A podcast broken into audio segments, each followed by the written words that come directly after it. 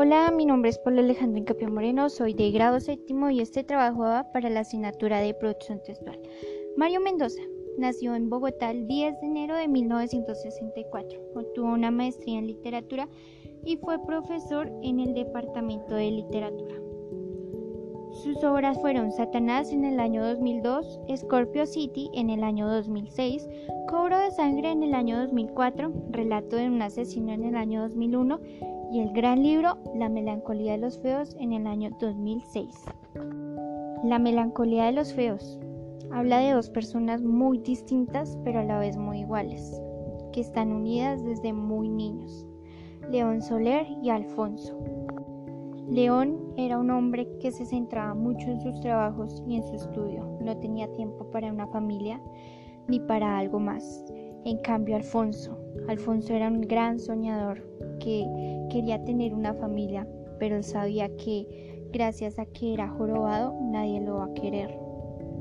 Con el paso del tiempo, cuando León Soler tenía 39 años, le llega una carta donde le podría cambiar el transcurso de su vida, donde podría revivir esa niñez que no reconocía León. En esa carta, Alfonso le cuenta cómo era su familia y cómo fue su niñez. Su familia fue un poco peculiar. Los vecinos le decían la familia Ans, gracias a que la mamá de Alfonso era loca y la abuelita de Alfonso gritaba todos los días en la casa. El tío de Alfonso se la pasaba arreglando un carro y Alfonso se la pasaba leyendo historietas y libros. Después de que León Soler lee toda la vida de Alfonso, de su niñez, León Soler se va acordando de cómo fue su niñez, de cómo fue su vida antiguamente. Recordó un suceso de su vida donde fue algo muy traumático. Descubrió que él era adoptado. Fue en un momento donde León Soler se pone a pensar y dice, ¿dónde estoy yo? ¿Quién soy yo? Y va y averigua más acerca de la vida de Alfonso, para él entender también su vida. No había ni un poco de pistas, ni se sabía bien dónde estaba Alfonso. Decidió León Soler ir a la antigua casa de Alfonso para ver si seguía viviendo ahí. Pero no, vivía otra persona y no estaba Alfonso. León Soler ya se estaba rindiendo en la búsqueda de Alfonso, cuando de pronto llega de nuevo a su oficina, a su escritorio, llega una carta, la segunda carta de Alfonso, donde Alfonso le cuenta cómo se conocieron y cómo fue su adolescencia. Su adolescencia fue muy extraña, no es como la de todos los demás, pues gracias a su discapacidad, él no pudo vivir una adolescencia como los demás, no pudo sentir un verdadero amor, no pudo tener su primera relación sexual. Y cada vez que Alfonso veía a una mujer se excitaba y no sabía qué hacer. No le importaba la edad, no le importaba cómo fuera, siempre se excitaba ante una mujer. Él sabía que ninguna chica se iba a enamorar de él gracias a su discapacidad. ¿Y cómo se conocieron Alfonso y León Soler? Ellos se conocieron cuando eran muy chiquitos. Alfonso estaba leyendo una historieta y León va y lo saluda. Le dice, está interesante esa historieta. Me llamo León y Alfonso pensando que se iba a reír de él porque todas las personas lo hacían, Alfonso actuó de mal forma. Le dijo, vete, yo no te quiero ver. Si quieres ríete ya de mí, toda la gente lo hace. León Soler le responde, no, yo solo quería ser tu amigo. Alfonso se sorprende porque nadie le había dicho eso en su vida. En esos momentos Alfonso le da la mano a León Soler. Y León Soler le dice, ¿tú estudias en algún colegio? Y Alfonso le dice, no, porque yo soy jorobado y toda la gente se reiría de mí. Entonces León Soler le propone algo.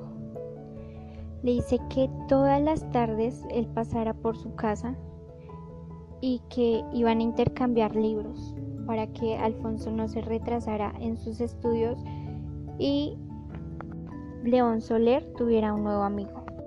Después de leer esa carta, a León Soler le dio más ganas de encontrar a Alfonso, su antiguo amigo, el amigo de la niñez, su mejor amigo. Lo buscó por todos lados. Consiguió pistas, pero nunca encontraba una pista que lo llevara hacia algún lugar. En ese momento aparece la tercera carta y última carta, donde Alfonso le narra su vida, ya su adultez. Cuenta que desde muy niño se fue a encontrar prostitutas a lugares un poco inapropiados para la gente. En un momento, Alfonso se decidió ir de esos lugares porque él sabía que ninguna mujer se iba a querer acostar con él. Pero no. Llegó una prostituta que decidió acostarse con él. Lo trató muy bien. Se sintió él muy satisfecho con ella. Él sentía como un amor maternal con ella. Después, con el paso del tiempo, se siguió acostando con más mujeres y se fue acostumbrando a esos lugares inapropiados. Con un paso del tiempo también empezó a consumir droga y mucho alcohol. Cuando empezó a consumir todo eso, su metabolismo se empezó a alterar y tuvo un ataque. En ese ataque, Alfonso se lo llevan a una rehabilitación donde pasó mucho tiempo pasó un mes, dos meses allá y conoció a una persona un poco extraña que tenía un síndrome de vampirismo. Tal vez suene muy raro, pero es algo clínico, algo psiquiátrico. Ellos se conocieron gracias a que se chocaron porque estaban leyendo un libro y no estaban mirando. En ese momento, Alfonso saluda a la chica y desde ese momento se hacen muy buenos amigos. La chica pasó su rehabilitación y Alfonso siguió allá en su rehabilitación. Con el paso de las semanas, mientras que se fue la chica, llegó un caso en el periódico donde descubrieron una banda donde se encontraban como en un bar parecido donde consumían sangre de personas. La policía impactada al ver eso no sabían qué hacer. Un policía con muchos nervios sentía que esa gente le iba a atacar y decidió disparar. Cuando el policía dispara, le cae una bala en la cabeza a la chica y en esos momentos muere. Alfonso lamenta mucho su pérdida y duró unas semanas con tristeza, cuando de pronto llega una mujer, la primera mujer con la que se acostó, una prostituta. Y esa mujer le dice que él le cambió la vida, que gracias a él ella decidió dejar de prostituirse e irse a encontrar con su hija. En ese momento Alfonso le da fuerzas para seguir con un plan un plan que era viajar por el mundo en barco, conocer el mar por su primera vez. Así que cuando terminó la rehabilitación de Alfonso, cuando finalizó su recuperación, Alfonso decidió irse a Santa Marta. Porque a Santa Marta pues tenía dos planes, ir a hablar con su tío y conocer el mar por primera vez. Primero fue a hablar con su tío, a pedirle perdón por lo que había hecho. ¿Pero que le iba a pedir perdón? Pues una vez Alfonso, en su pubertad, descubrió que su tío era gay y lo trató de las peores maneras posibles, así que su tío se decidió a ir con su novio y no volver más a la casa. Así que Alfonso decide ir y pedirle perdón a su tío al padre que nunca tuvo. Después de haberle pedido perdón y aclarar unos problemas que tuvo Alfonso con su tío, decidió Alfonso ir por primera vez a conocer el mar. Él no podía ir por el día, gracias a que su joroba se vería mucho y la gente le parecería indiscreto. Así que él decidió ir por la noche, donde solo habían borrachos y gente. Cuando Alfonso se mete por primera vez al mar, él pensaba que iba a sentir algo, un renacer en su ser, pero al fin nunca sintió nada. Él se preguntaba por qué, por qué pasaba eso. En esos momentos Alfonso no sabía qué pensar, así que decidió pasar unos días más con su tío y decidió aprender a utilizar un bote en el mar. A Alfonso le pareció más chévere utilizar un bote o estar sobre algo en el mar que estar sumergido en el mar.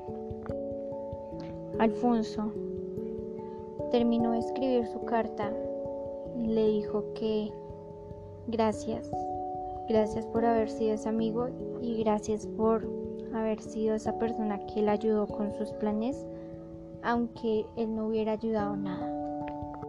León Soler, después de leer esa carta, quiso ir a buscarlo.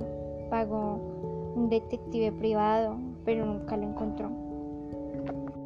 Lo que encontró León Soler fue una mujer increíble, que era la novia de su gran amigo, y un niño también muy increíble, que lo quiso también con todo el corazón. Con el paso del tiempo, al haber intentado encontrar a Alfonso y no lograrlo, León Soler se rinde. Y después de un gran transcurso, León Soler entiende que gracias a esas tres cartas pudo encontrar su niñez y pudo dejar ir algún trauma muy, pero muy horrible, que fue que él fue adoptado.